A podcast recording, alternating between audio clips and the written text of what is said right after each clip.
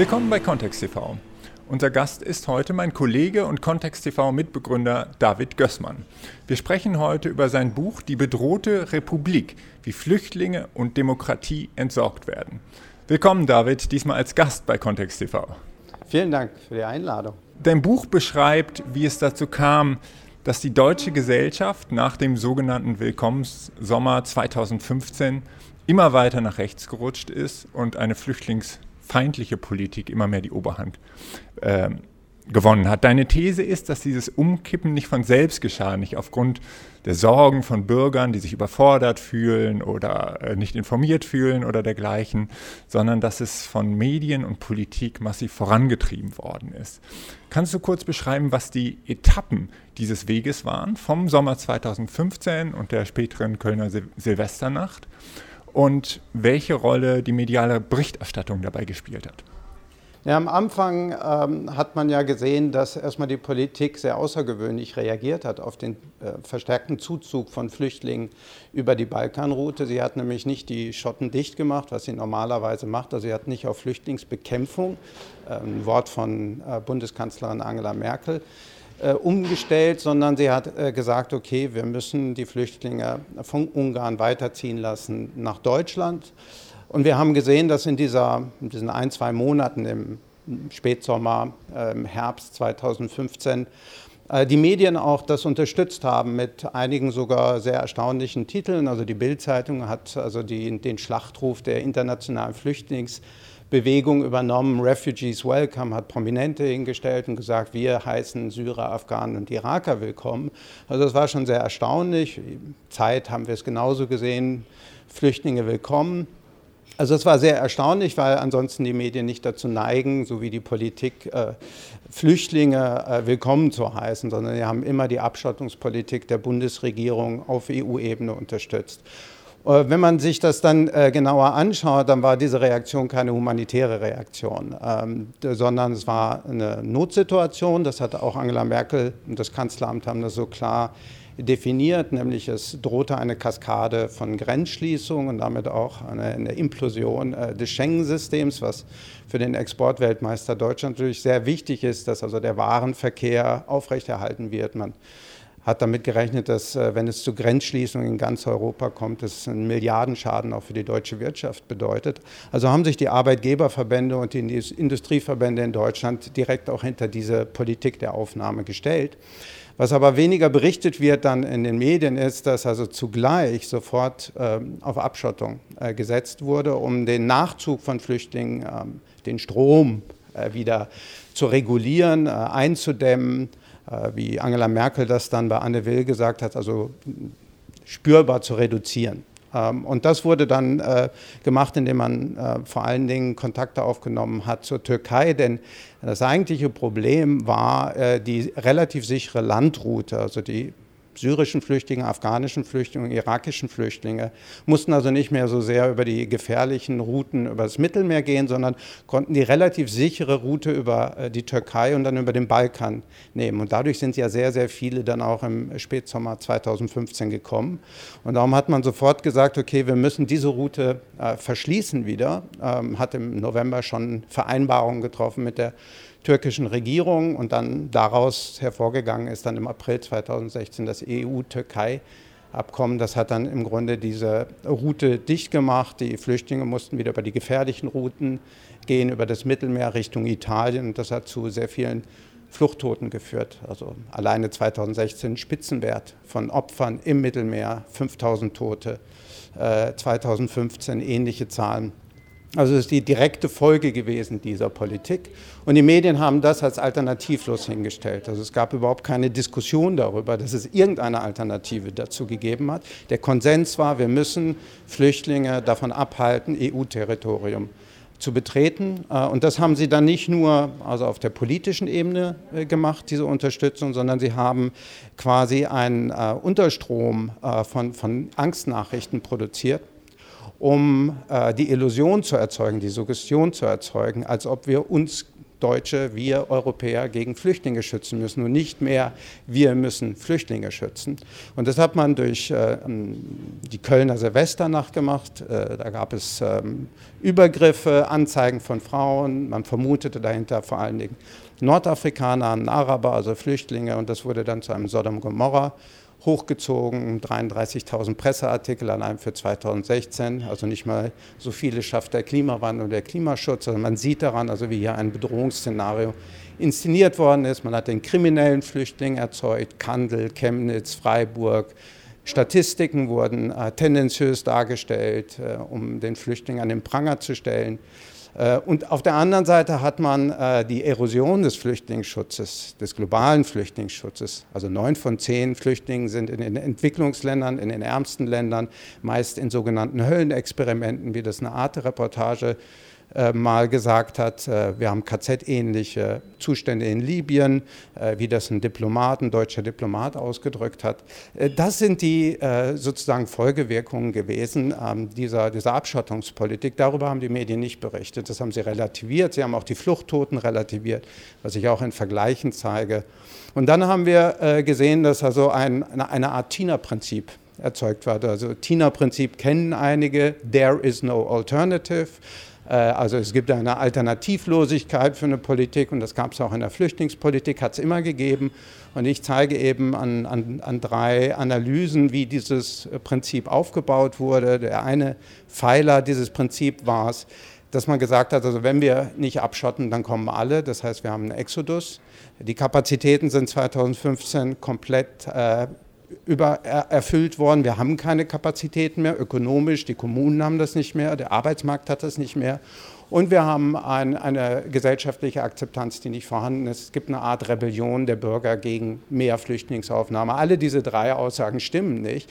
Auf der anderen Seite äh, wurde, äh, wurden die Alternativen, die seit 20, 30 Jahren auf dem Tisch liegen, also von Flüchtlingsrechtsexperten entwickelt, von, von der Zivilgesellschaft, äh, von äh, Migrationsforschern, äh, aber auch innerhalb der Parteien immer wieder auf den Tisch gelegt werden, bei den Linken, aber auch teilweise bei den Grünen, wurden überhaupt nicht diskutiert. Selbst wenn diese Vorschläge von wissenschaftlichen Gremien des Europaparlaments oder des Bundestags entworfen worden sind, wurde es vollkommen ausgeklammert. Es gab keinerlei Diskussion darüber.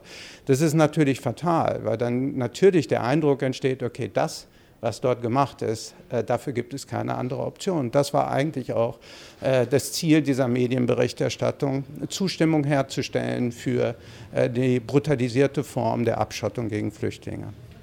Du widmest ein langes Kapitel der Kölner Silvesternacht und vergleichst das mit anderen Formen der sexualisierten Gewalt, zum Beispiel Oktoberfesten oder dem Karneval, aber vor allem mit zwei großen parallelen Beispielen. Und das ist der Umgang mit dem Missbrauchsskandal in der katholischen Kirche und die MeToo-Debatte. Was sind die Parallelen zwischen diesen Geschichten und wie unterscheidet sich die Berichterstattung jeweils? Also es sind äh, drei Ereignisse gewesen, wo es um äh, sexuelle Übergriffe, sex sexualisierte Gewalt gegen Frauen, vor allen Dingen gegen Frauen, aber auch gegen Männer geht. Ähm, und wir sehen also, dass es eine extreme äh, und, und äh, extreme Unterschiede gibt in der Art und Weise, äh, wie darüber berichtet worden ist. Zuerst einmal in der Dimension gesprochen, also das, was wir wissen über die Kölner Silvesternacht wissen wir aus Anzeigen. Also wir haben äh, am Anfang nach den Ereignissen haben wir ein paar äh, Anzeigen bekommen. 15, äh, 19 Anzeigen sind es, glaube ich, gewesen bis zum 4. Januar, die Frauen erstattet haben wegen sexualisierten, äh, sexualisierter Gewalt, Belästigung und so weiter. Äh, das heißt, also, es gab kein großes Anzeigenaufkommen direkt nach den Wenn man das mal mit dem Oktoberfest zum Beispiel vergleicht. Das ist relativ normal. Ja, also im Oktoberfest gibt es auch äh, 12, 15 Anzeigen wegen sexualisierter Gewalt. Ähm, und äh, jetzt sehen wir aber, dass, also, dass sich ab, ab dem 4. Januar komplett ändert bei der Kölner Silvesternacht. Der Kölner Polizeipräsident tritt vor die Presse, sagt, wir haben eine neue Dimension von Straftaten erlebt in der Kölner Silvesternacht auf der Grundlage von damals bekannten 15 Anzeigen. Ähm, wir wissen auch, warum er das gemacht hat, weil er gedrängt wurde durch die Lokalpresse, also Kölner Stadtanzeiger hat die Polizei scharf angegriffen, dass sie also die deutschen Frauen mit Flüchtlingen allein gelassen hat. Äh, und äh, er ist in die Offensive gegangen, das sagt er auch so im Untersuchungsausschuss zu der Kölner Silvesternacht im Nordrhein-Westfälischen Landtag. Äh, und dann sehen wir danach, jetzt erst, dass äh, der eigentlich große Teil von Anzeigen von Frauen erstattet wird. 93 Prozent der sexuellen Delikte werden erst danach erstattet. Das ist vollkommen einmalig. Und im Untersuchungsausschuss haben alle Experten zur Sexualdelinquenz, also es wurden 180 Zeugen befragt, 1200-seitiger Untersuchungsausschussbericht, haben alle Experten äh, dazu gesagt, dass das, äh, diese Anzeigenbereitschaft in der Kölner Silvestern ab dem 4. Januar vollkommen außergewöhnlich ist, dass man das sonst statistisch gar nicht messen kann. Also 95 Prozent der Delikte werden nicht angezeigt, normalerweise im öffentlichen Raum sowieso kaum, weil diese Taten meistens keine Straftaten waren. Es hat sich seit Köln geändert, aber darum gehen Frauen eben nicht hin, wenn sie betatscht werden bei öffentlichen Veranstaltungen. Das haben sie aber im Kölner Fall getan, weil es danach eine nationale Empörungswelle gegeben hat von der Politik, aber auch von den Medien. Und das hat die Bereitschaft von Frauen extrem erhöht und das Dunkelfeld mehr oder weniger ausgelöscht. Und da das so groß ist, ist natürlich eine enorme Menge von Anzeigen erstattet worden. Was die Medien dann wieder gesagt haben, schaut her, wir haben eine riesige Anzahl von Anzeigen. Das ist der Beweis dafür, dass wir es hier mit einem Sonderfall haben und dann haben sie die äh, Verbindung zur Asylmigration hergestellt, zum Willkommenssommer, äh, zur humanitären Aufnahme und haben gesagt, das ist der Grund dafür, dass wir also hier solche historischen äh, Übergriffe auf unsere Frauen haben. Und die Schlussfolgerung daraus war natürlich suggestiv, dass äh, wir die Grenzen wieder dicht machen müssen, um also die Unschuld der Nation quasi äh, wiederherzustellen. Das ist ein starkes Kollektivsymbol. Ne? Also wenn Frauen geschändet werden in Kriegen von einer invadierenden, einmarschierenden, einmarschierenden Heer, das ist sozusagen wachgerufen worden wieder. Wenn man jetzt das vergleicht, was wird bei Oktoberfest gemacht, hat überhaupt keine Berichterstattung, obwohl wir wissen, dass das Dunkelfeld enorm stark ist. Wir wissen auch von Frauen Frauenorganisationen vor Ort. Es gibt einen Schutzraum, wo Frauen hingehen können, wenn sie Gewalt erfahren haben. Da kommen 200 Frauen im, äh, bei jedem Oktoberfest hin. Äh, das heißt, wir wissen, dass dort also viele Normalgrabscher, wie es die Süddeutsche Zeitung mal genannt hat, stattfinden, aber die Frauen nicht zur Polizei gehen. Äh, aber trotzdem findet überhaupt keine Berichterstattung darüber statt. Also die Monate vor der Kölner Silvesternacht fand ja wieder das Münchner Oktoberfest statt. Und wir haben gesehen, dass es also eine Handvoll Berichte auf den hinteren Seiten gegeben hat, die so ähm, dann gesagt haben, naja, da ist mal wieder was passiert. Eine Südkoreanerin ist sogar zweimal hintereinander auf dem sogenannten Kotzhügel vergewaltigt worden. Äh, das ist von der Polizei auch aufgenommen worden keinerlei Berichterstattung darüber. Und das ist ein extremer doppelter Standard. Ich sage also, hier werden ähm, äh, Delikte, Opfer ähm, in verschiedene Wertklassen eingeordnet. Also es gibt wertvolle Opfer. Das waren die Frauen auf der Kölner Silvesternacht. Hysterische Berichterstattung, Sexmob, sie sind freiwillig, äh, also wirklich in der Sprache auch Entgleisung. Äh, und äh, auf der anderen Seite dann also gar keine Berichterstattung. Also ich habe das mal so umgerechnet, also eine Vergewaltigung am Anfang äh, in der Kölner Silvesternacht hat 200-fache äh, mehr Berichterstattung erhalten als eine Vergewaltigung äh, im Oktoberfest. Und wenn man es dann weitergeht, katholische Missbrauchsfälle, enorme Dimension. Wir haben eine Täterinstitution, die also wo die hm, kirchlichen Oberen wussten, dass also diese Täter Kinder missbraucht haben. Sie haben sie, weil sie das Image der katholischen Kirche nicht beschädigen wollten, versetzt, wo sie wussten, dass sie weiter Kinder missbrauchen, darum Täterinstitution.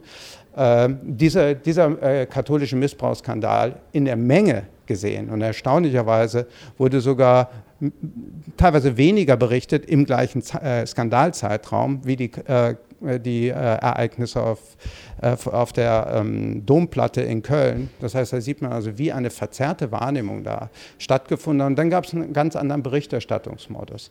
Dann wurde relativiert, dann wurden Täter zu Opfer, die armen Priester sind homosexuell, sind bedrängt, äh, die katholische Kirche wird an den Pranger gestellt, äh, die Kritiker wollen ja nur den Papst sozusagen äh, kritisieren, nutzen jetzt die Gelegenheit, um die katholische Kirche in, in in, in, den Dreck zu ziehen. Also wurde alle möglichen äh, Relativierungen äh, genommen. Selbst Relativierung, die sexuelle Revolution wäre schuld daran gewesen. Also wirklich abstruse Dinge, die dann auch von Journalisten, also Elite-Journalisten übernommen wurden. Äh, und bei der MeToo-Debatte das Gleiche. Also Georg Dietz von der Spiegel Online hat mal gesagt, das ist die Wiederkehr des Reaktionären gewesen. Man hat also gesehen, dass also ähm, jetzt auf einmal Frauen die Männer anklagen. Ihnen wird unterstellt, dass sie irgendwie äh, gegen die Männer vorgehen wollen, dass sie irgendwann ein Problem mit denen haben. Äh, es wird von Hexenprozessen gegen Männer gesprochen. Hashtag Justiz, die Unschuldsvermutung würde unterlaufen. Alle die Dinge, die in, bei der Kölner Silvesternacht unter Tabu gestellt wurden, haben also jetzt die Journalisten begangen bei der MeToo-Debatte.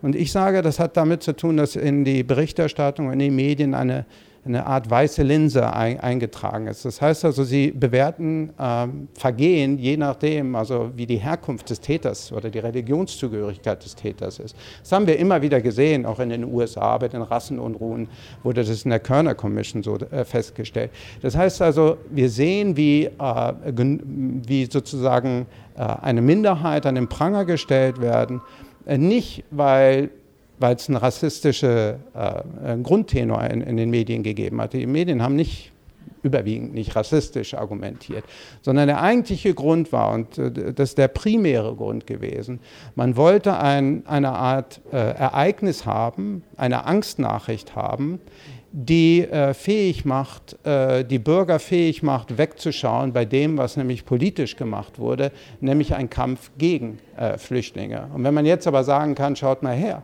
wir haben hier ein Riesenproblem mit Flüchtlingen, die zu uns kommen, äh, die äh, betatschen unsere Frauen, äh, dann ähm, kann man suggestiv natürlich argumentieren, ja gut, dann müssen wir uns gegen die schützen und nicht andersherum. Das war der eigentliche äh, Impetus bei diesen ganzen Angstnachrichten, die gekommen sind. Du hattest schon ähm, die, den Umgang mit Statistiken erwähnt und auch da doppelte Standards.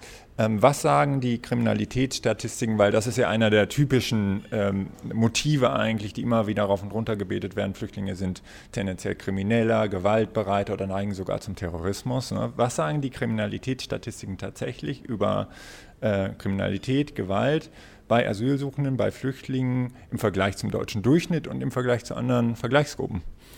Also erstmal muss man sagen, die Daten, die wir haben, das ist die Hellfeldkriminalität, also das, was halt zur Anzeige gebracht wird. Man muss das unterscheiden von äh, den Fällen, die dann wirklich, wo auch ein Urteil gefällt wurde. Also darüber gibt es keine Daten. Wir beziehen uns immer auf diese BKA-Statistiken. Das sind also nur die Sachen, die zur Anzeige gebracht werden. Und da muss man sehr vorsichtig sein. Also Kriminologen sagen, wenn wir uns anschauen, bei Minderheitengruppen, äh, auch gerade bei, bei Arabern, Afrikanern, gibt es sehr verzerrende Aspekte. Zum Beispiel gibt es viel mehr Polizeikontrollen gegen diese Gruppen. Das heißt also, sie werden auch öfter erwischt und angezeigt. Es gibt auch eine Bereitschaft von vielen Menschen in Deutschland, eben Araber und Afrikaner öfter anzuzeigen. Äh, dann haben wir auch noch einen sehr verzerrenden Faktor, gerade bei Flüchtlingen in Massenunterkünften, wo du Security hast.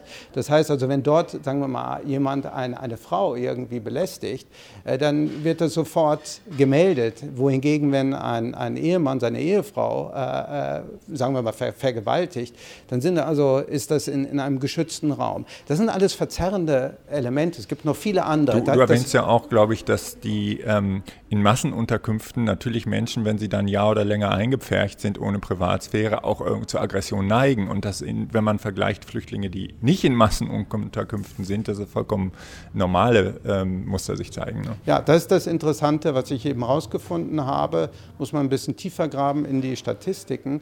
Also es hat durchaus einen partiellen Anstieg gegeben bei der Gewaltkriminalität in die 2016. Nur aber 2016. Und äh, dann haben also äh, Pfeiffer und, und, andere Kriminologen haben eine Gewaltstudie gemacht und haben dann gesagt, ja okay, schaut her, also wir haben im Zuge der Asylmigration haben wir einen Anstieg von Gewalt gehabt, einen überproportionalen Anstieg von Gewalt gehabt.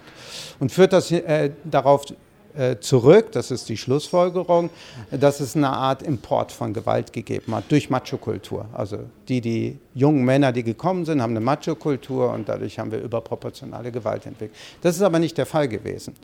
Also er überzieht es auch in der Statistik, aber auch die Schlussfolgerung ist falsch. Wenn man sich genau anschaut, ist äh, Gewalt nur in den Massenunterkünften äh, angestiegen. Wenn wir uns die Asylbewerber, die anerkannt wurden, also die anerkannten Flüchtlinge anschauen, dann sind die relativ normal. Also wir sehen sogar, dass die Kriminalitätsrate sogar niedriger ist als bei der deutschen Mehrheitsgesellschaft. Was passiert ist. Ist kein Import von Gewalt gewesen, sondern äh, Menschen wurden in Gewaltsituationen also Massenunterkünfte, hineingebracht. Und das zeigen uns auch viele Studien, die immer darauf hinweisen, dass die Art und Weise der, der Massenunterkünfte und der Art und Weise, dass diese Menschen keine Privatsphäre hat, dass wir ganz unterschiedliche Menschen dort in sehr, sehr schlechte Bedingungen setzen, dass das Gewalt auch erzeugen kann. Ähm, also insofern ist also diese, diese ganze These äh, fällt zusammen, wenn man also sich die, die genauen äh, Untergruppen anschaut. Also Asylbewerber oder äh, Flüchtlinge sind nicht an sich gewalttätiger, sondern es kommt auf die Umstände an und das zeigen uns auch alle kriminologischen Untersuchungen, Metastudien, die also untersucht haben, welche Effekte hat Immigration auf die jeweilige Kriminalität gehabt und auch, es gibt auch eine zur Flüchtlingskrise und die alle zeigen, dass es keine, keinen Konnex gibt zwischen äh, Zuwanderer sein und kriminell sein oder gewalttätig sein. Es kommt auf die Umstände an. Die können äh, gewaltmindernd sein und Gewalt, gewaltfördernd sein. Das heißt ja letztlich auch, dass wenn man die Leute immer schlechter unterbringt und einfärcht und nicht reisen lässt und ähm, ihnen weniger Sozialleistungen zur Verfügung stellt, dass die Wahrscheinlichkeit größer wird, dass Gewalttaten stattfinden und dass man dann wieder berichten kann, seht ihr, sind gewalttätig. Also da hat die Politik ja ein Instrument quasi in der Hand, um sich selbst Argumente zu verschaffen. Ja, es ist ein zynischer, ein zynischer Kreislauf. Wir machen eine Abschreckungspolitik. Ähm, wir stecken sie in unwürdige Sammellager hinein, verschlechtern die Bedingungen und dann gleichzeitig sagen wir, schaut mal her, äh, wir haben jetzt hier Chaos, wir haben mehr Gewalt, die auch gar nicht die Deutschen betrifft so sehr, sondern äh, die äh, Gewalt, die dann stattfindet, findet zwischen den Flüchtlingen statt. Also es ist auch sehr verlogen zu sagen, also die Deutschen sind irgendwie durch den kriminellen Flüchtling irgendwie bedroht worden. Im Gegenteil, Flüchtlinge haben sich, wenn dann überhaupt, selber bedroht. Ähm, also das ist eine sehr zynische Argumentation, aber wie gesagt, das war meines Erachtens relativ kalkuliert oder es war ähm, vor dem Hintergrund, dass die, die Medien danach gesucht haben möglichst alle negativen Aspekte zu suchen, also mit dem Laserstrahl quasi durchzugehen und die dann hochzuziehen. Man hat dann ja auch nicht nur die Statistiken gehabt, sondern hat man dann immer wieder die Einzelfälle gehabt. Also dieses episodische Rahmen, Pass pro Toto, schaut her auf Kandel, schaut her auf Chemnitz, schaut her auf Freiburg, Einzelfälle genommen, Empörungswelle durchs Land äh, äh, geschoben, moralische Panik erzeugt, hm, schiefer Blick eines Syrers in einem Provinzbad und wir hatten eine nationale Geschichte. Und das ist äh, etwas, was sich dann in den Köpfen und Herzen äh, der, der Deutschen natürlich festsetzt. Weil wenn man immer mit diesen Nachrichten konfrontiert wird, entsteht irgendwann das Bild, äh, das Rassisten versuchen auch zu vermitteln, nämlich äh, das sind Vergewaltiger. Also äh, Lutz Bachmann auf einer Pegida-Demonstration würde sagen, das sind Vergewaltiger, das sind Messermänner. Das sagen die liberalen Medien in Deutschland nicht. Aber sie erzählen Geschichten, die genau dieses Bild forcieren. Äh, und äh, das hatte meines Erachtens den primären Grund, um die brutalisierte Abschottungspolitik zu legitimieren. Du betonst ja sehr stark im Buch auch den Kontext von der internen Debatte, wie sie hier geführt wurde, und dem, was die EU tatsächlich macht an ihren Grenzen und außerhalb ihrer Grenzen auch. Also der EU-Türkei-Deal, aber auch Deals mit anderen autoritären Staaten wie dem Niger, mit Libyen, wo die Geflüchteten ja in äh, Lagern untergebracht sind, wo sie Vergewaltigung, Sklaverei und Folter und so weiter ausgesetzt sind. Ähm, Seenotrettung massiv kriminalisiert worden, sodass auch viele Hilfsorganisationen aufgeben mussten letztendlich. Ähm, welcher Zusammenhang besteht genau zwischen dieser internen Debatte und beschreibt vielleicht auch noch etwas genauer, was die EU tatsächlich außerhalb macht und was auf dem medialen Radar zu wenig auftaucht? Also man muss ja sagen, dass äh, die Bundesregierung eine entscheidende Rolle hat bei der Entscheidung darüber, was die EU macht. Äh, also man muss aufpassen, dass man nicht die gegeneinander äh, ausspielt, weil äh, Merkel hat den EU-Türkei-Deal äh, durchgesetzt. Äh, und äh, denke, in großen Teilen ist das Abschottungsregime so, wie wir es heute haben. Also das Dublin-System ist letztlich auch ein Abschottungs- oder Abwehrsystem. Es ist ja kein Verteilsystem, sondern das Dublin-System regelt, welcher Staat für Flüchtlinge zuständig ist. Und das wurde ähm, äh, von der Bundesregierung vor allen Dingen forciert, auch von Frankreich, weil es im Grunde die Kernstaaten, die keine Außengrenzen haben, von Flüchtlingsversorgung mehr oder weniger abschottet. Äh, denn äh, gesagt wird im Dublin-System, dass die äh, Länder, wo der Flüchtling zum ersten Mal EU-Territorium betritt, die müssen den auch versorgen. Und äh, das ist natürlich vollkommen abstrus, weil äh, die zum Teil eben wenigsten industrialisierten Länder und die, die schwächsten Länder, also wie, wie Griechenland oder auch Italien zum Teil, ähm, äh, Spanien und so weiter, aber auch die osteuropäischen Länder, das darf man nicht vergessen. Ungarn, äh, immer wieder gescholten, hat also an den Kapazitäten gemessen über die Jahre mehr getan als Deutschland in den Jahren, aufgrund der Dublin-Regelung. Also diese äh, Regelung sollte erstmal die Flüchtlinge davon abhalten, dass sie in die Länder kommen, die relativ viele Kapazitäten haben und auch einigermaßen ordentlich äh, mit ihr umgehen, weil es eine starke Zivilgesellschaft gibt. Und ähm, äh, das Ziel ist nicht so sehr, ähm, die äh, Flüchtlinge wieder zu überstellen äh, an die Länder, wo die Flüchtlinge zum ersten Mal EU-Territorium betreten haben. Es gibt relativ wenige Rücküberstellungen. Äh, das, das, der eigentliche Sinn ist, Flüchtlinge zu zermürben, ihnen zu sagen, du hast keine Chance nach Deutschland zu kommen, nach Großbritannien zu kommen, nach Frankreich zu kommen. Du bleibst in Bulgarien hängen, du bleibst in Ungarn hängen, du bleibst in Italien, Süditalien hängen oder in Griechenland hängen und die kümmern sich nicht um dich. Das ist eigentlich ein internes Abschottungssystem gegen Flüchtlinge. Und das hat äh, Deutschland äh, mitentworfen. Also sie haben ja nach der ersten Flüchtlingskrise, äh, als also aus Jugoslawien, genau, in Jugoslawien der Krieg war und viele von dort kamen, kam, äh, hat es ja das äh, Asyl, äh, Asylrecht äh, stark verändert, also in Artikel 16a äh, verändert und damit also unter nationale, Zustimmung der SPD auch. Unter Zustimmung der SPD ähm, wurde das also gekippt. Natürlich gilt weiter also die Genfer Konvention, also man muss da unterscheiden zwischen Asylrecht, nationalem Asylrecht und Genfer Konvention. Die Genfer Konvention gilt weiter. Das heißt, da, da, dafür müsste man jetzt eine interne europäische Lösung haben, weil natürlich Deutschland immer weiter noch gezwungen ist, Flüchtlinge zu versorgen. Und das hat man durch diese Regelung ähm, einigermaßen gemacht. Aber das Ziel war immer, zu verhindern, dass Flüchtlinge überhaupt nach, in die Europäische Union kommen. Und das war auch die äh, politische Maxime, die Merkel äh, dann äh, 2015, 16 immer wieder gemacht hat. Sie hat gesagt, es bringt nichts, nationale Grenzen zu schließen, weil so, sobald die hier sind, haben wir ein Problem. Also wir müssen dafür sorgen, dass sie erst gar nicht zu uns kommen.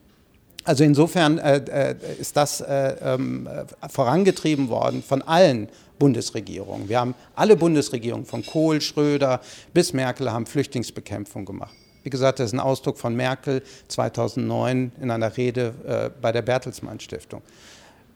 Flüchtlingsbekämpfung, das ist das äh, zentrale äh, Element der, der, Flüchtlingspolitik. Wir wollen keine Flüchtlinge haben und die Konsequenzen davon äh, sind eben, äh, dass äh, neun von zehn Flüchtlingen eben nicht in der Europäischen Union sind, sondern in den ärmsten Ländern. Eine Million, über eine Million syrische Flüchtlinge im Libanon bei vier Millionen Einwohnern muss man sich mal hochrechnen auf Berlin, äh, Türkei fast vier Millionen Flüchtlinge, die jetzt aber nicht mehr weiter können in die Europäische Union, äh, werden zermürbt. Wir haben eine 746 Kilometer lange Betonmauer, drei Meter hoch mit NATO-Stacheldraht zu, zu, Syrien. Die hat die Türkei im letzten Jahr äh, äh, beendet. In diesem Jahr soll beendet werden die gleiche Mauer, drei Meter hoch, zum Iran.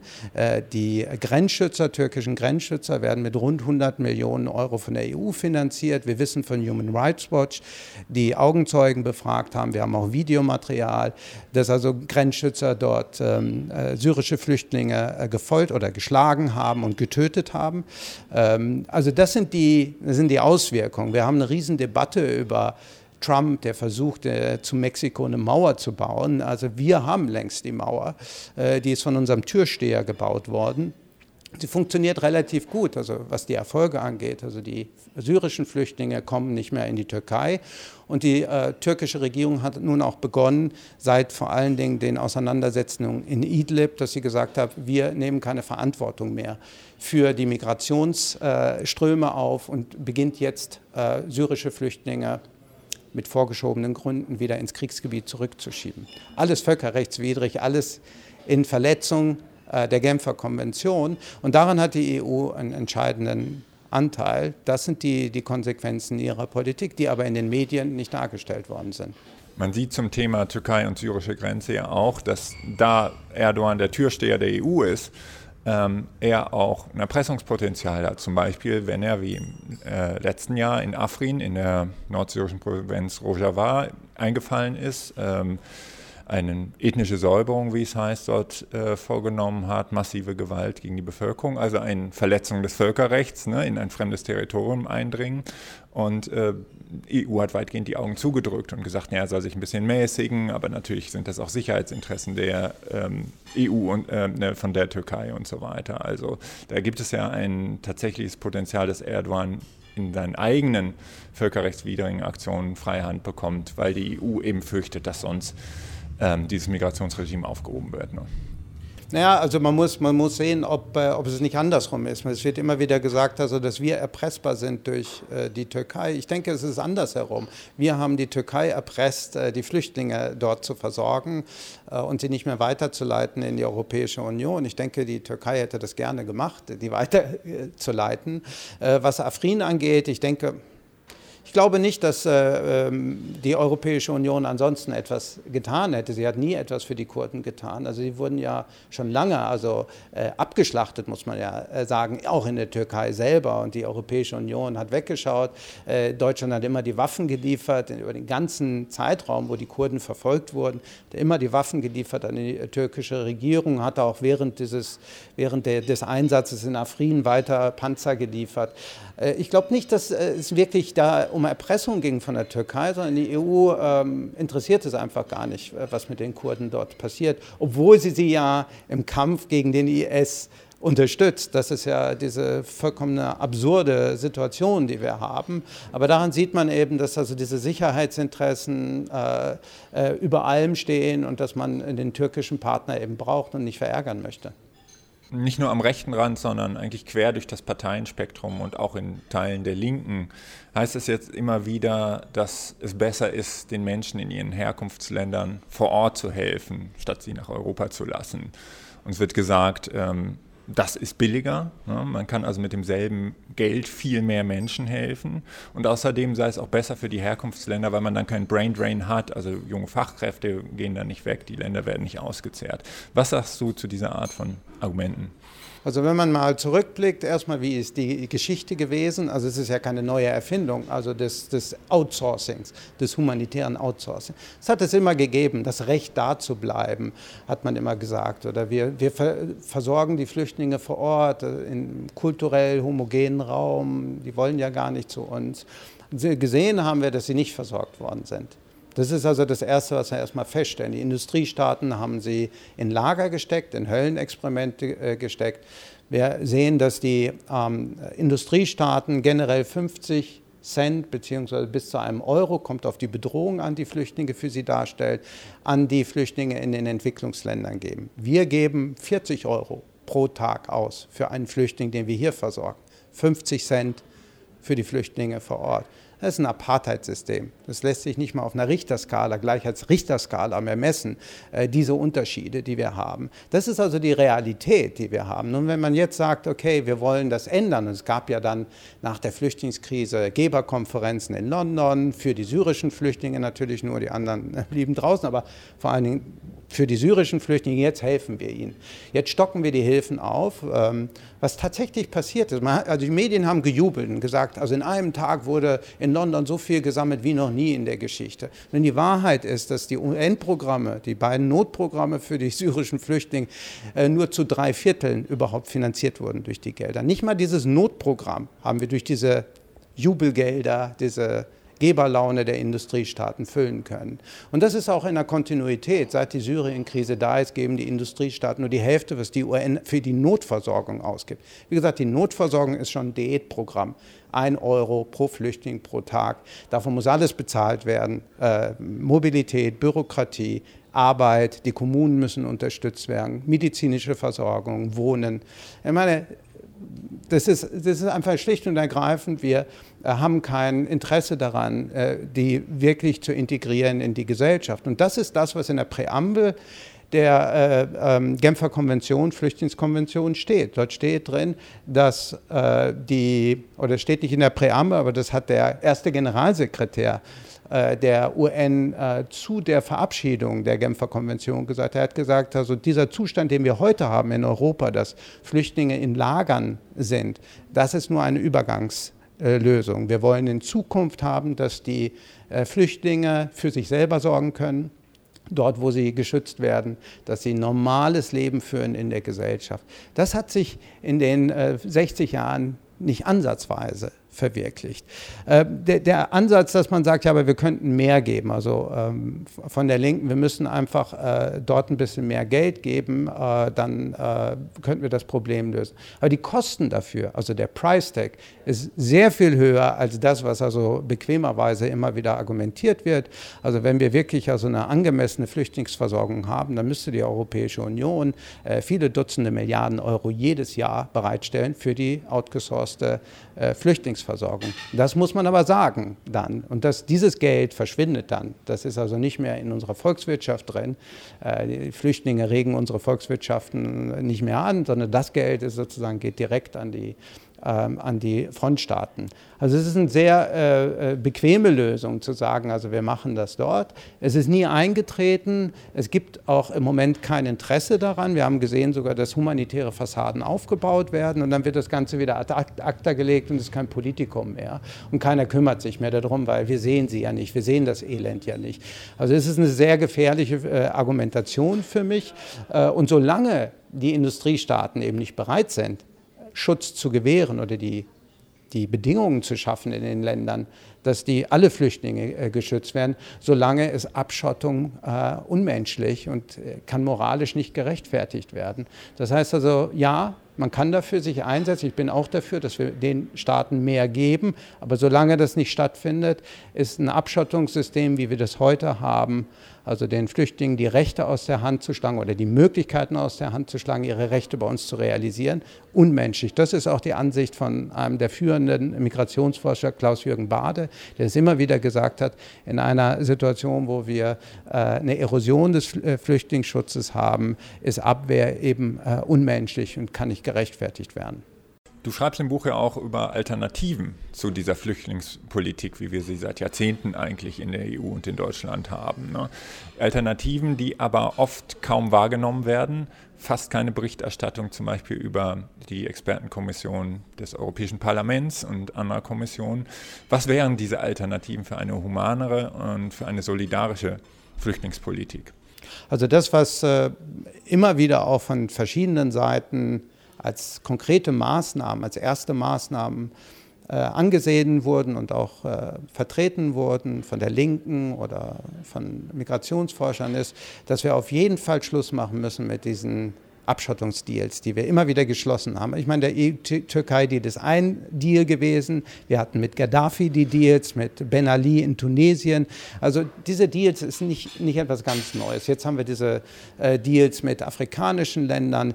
Äh, die, sind, sind äh, die müssen auf jeden Fall aufhören. Aber damit ist das Problem noch nicht grundsätzlich gelöst, weil das eigentliche Abschottungssystem, was viele nicht realisieren, sind nicht diese Deals. Die dämpfen nur die Asylmigration zu einem gewissen Teil.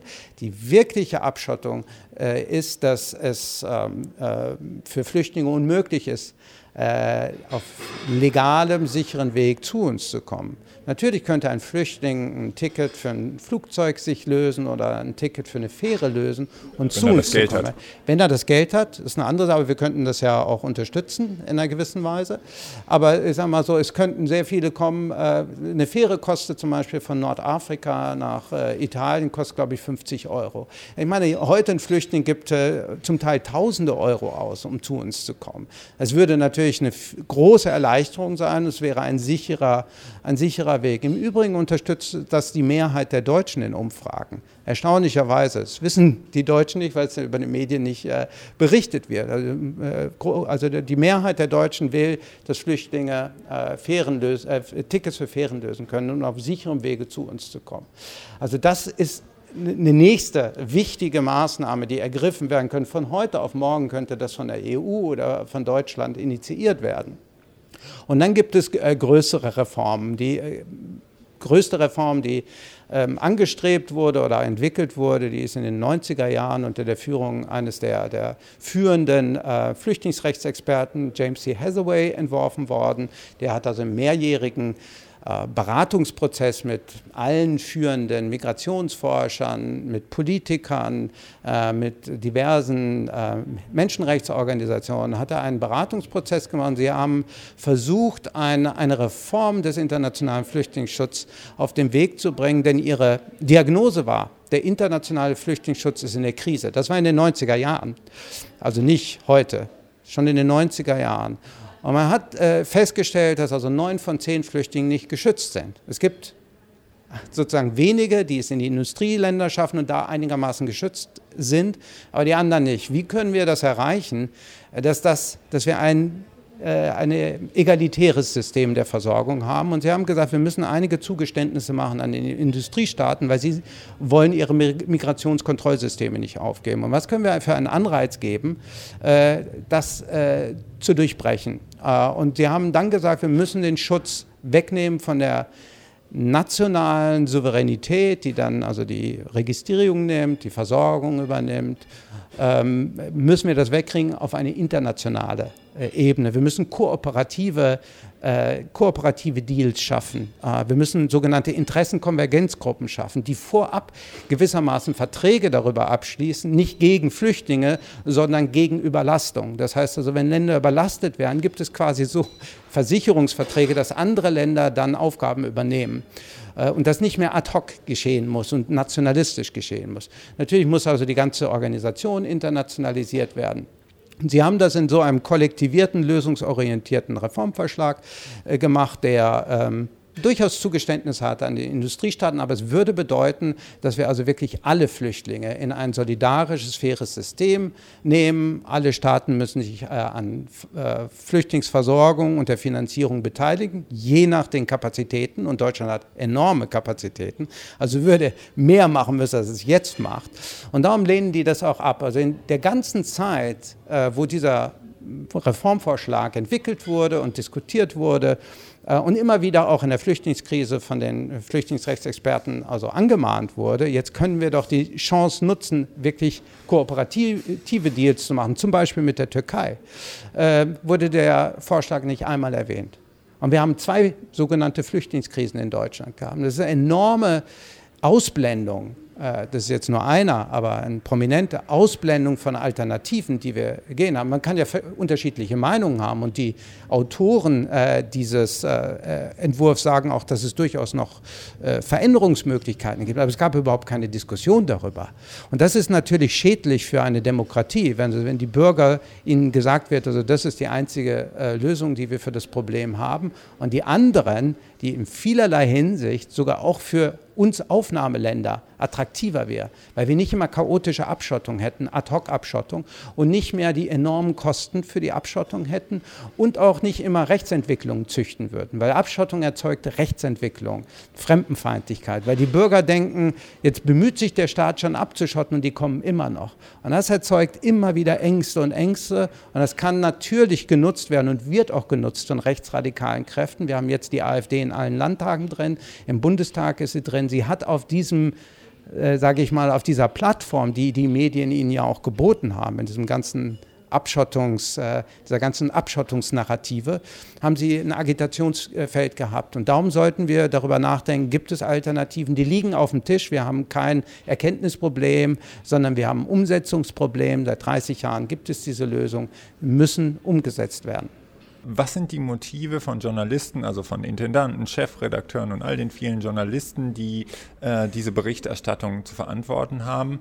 Äh, warum gibt es diese Art von Verbindung zwischen politischen Zielen und journalistischen Zielen? Man sollte doch eigentlich erwarten, die vierte Macht und so weiter, dass Journalismus unabhängig Politik kontrolliert. Auch wenn die Politik auf verschärfte Abschottung setzt, müssten die das ja nicht mitmachen. Was sind die Motive äh, an dieser, für diese doppelten Standards, wie du es nennst?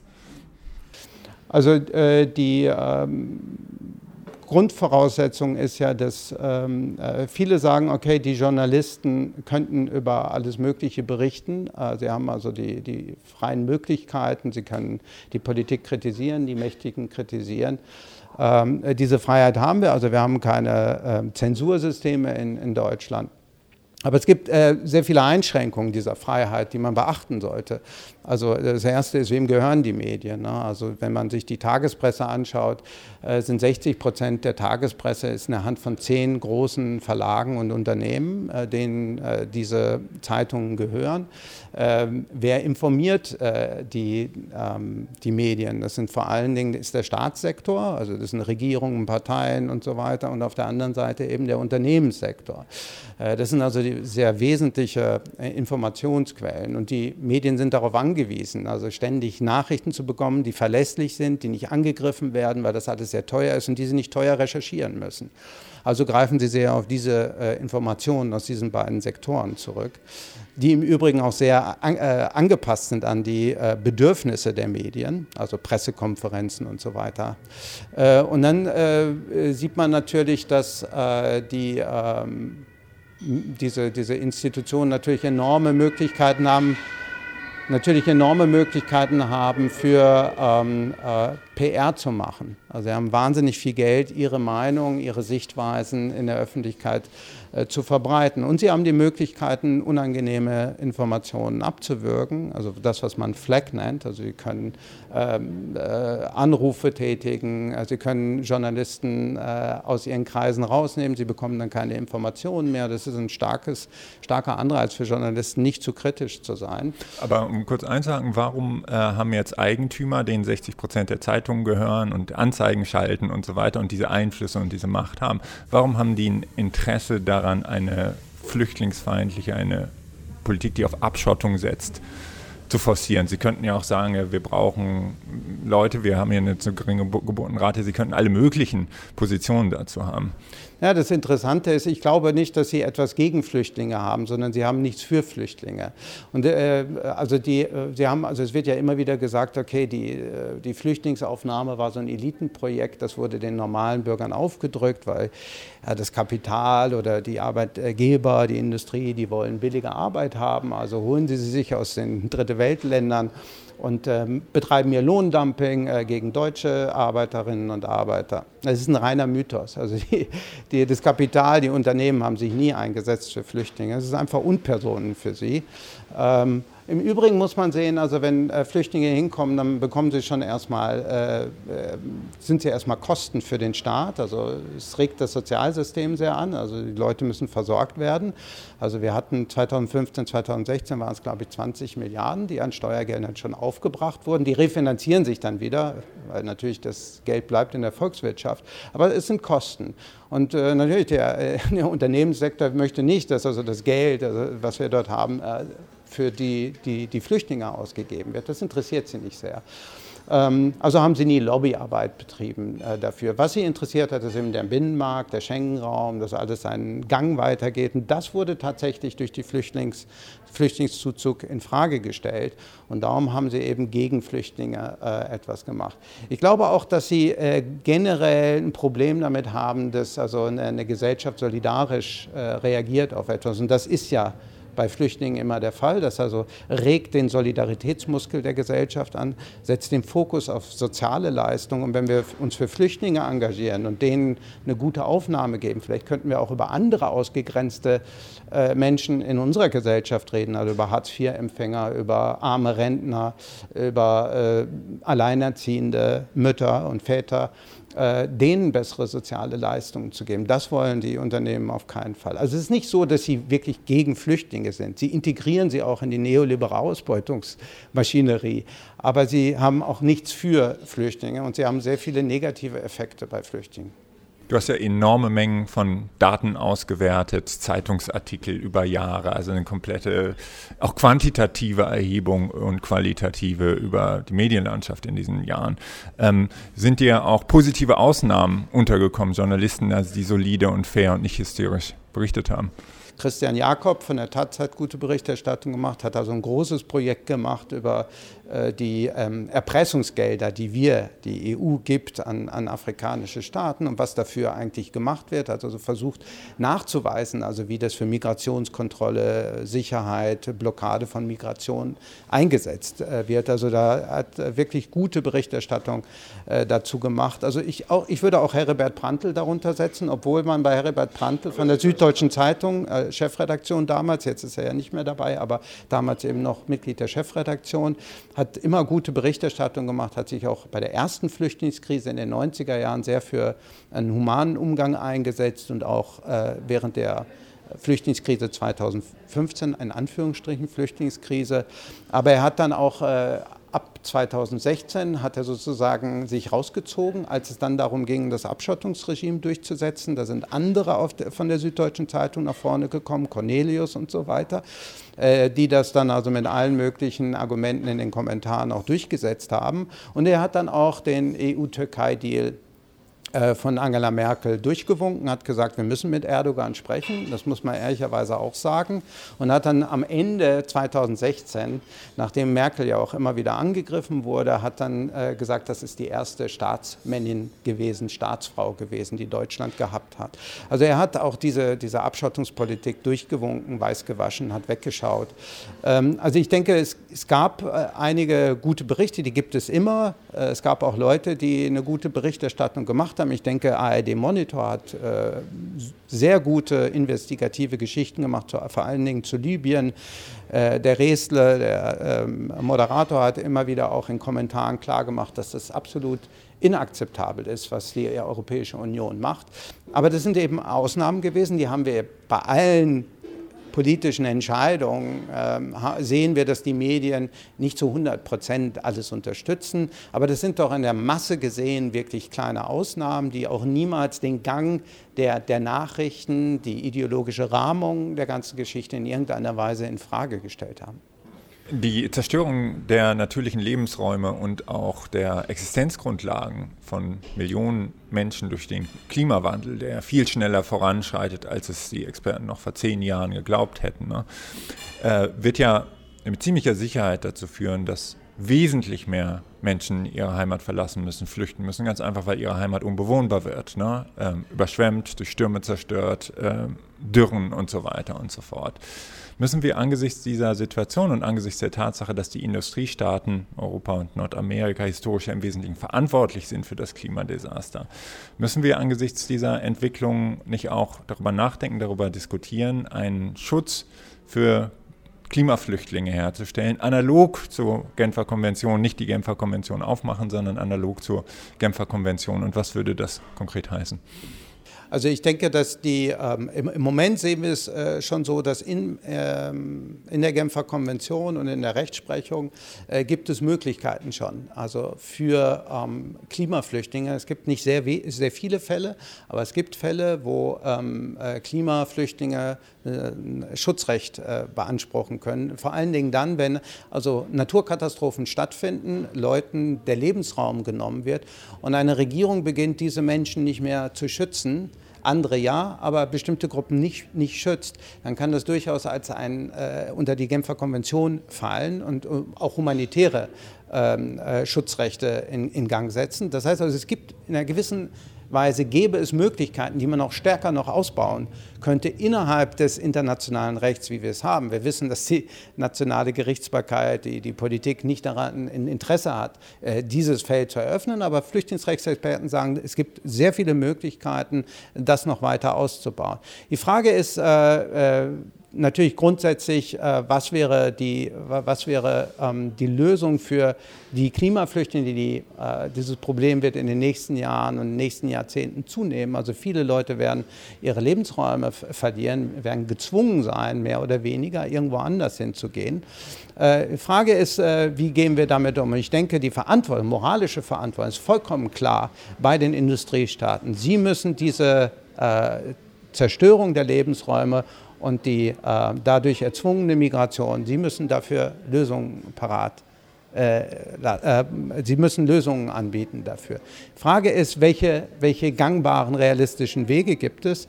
Ich glaube, dass es unrealistisch ist, äh, dass also die Industriestaaten auf UN-Ebene, auf einer internationalen Ebene eine, eine, verbindliche Rechtsprechung machen und zu sagen, also wir nehmen die Klimaflüchtlinge jetzt auch auf, weil es vor allen Dingen vollkommen schwierig zu definieren ist. Der Begriff bei politischer Verfolgung kann man das noch einigermaßen machen und bei Kriegsflüchtlingen, aber bei Klimaflüchtlingen Äh, wird es sehr, sehr schwer. Ähm, äh, von daher glaube ich nicht, dass sie das machen werden. Ähm, äh, ich glaube auch, dass der, und das denke ich auch grundsätzlich bei der, der Flüchtlingsthematik, wir werden das Problem, so wie wir das sehen, Industriestaaten sind auf Abschottung, ein, eingestellt und haben es immer gemacht, dass wir das Problem äh, zu großen Teilen nur lösen werden, wenn wir die, ähm, äh, die Lebensräume wieder schützen. Das heißt also, und Lebensräume in, im globalen Süden äh, herstellen und bewahren.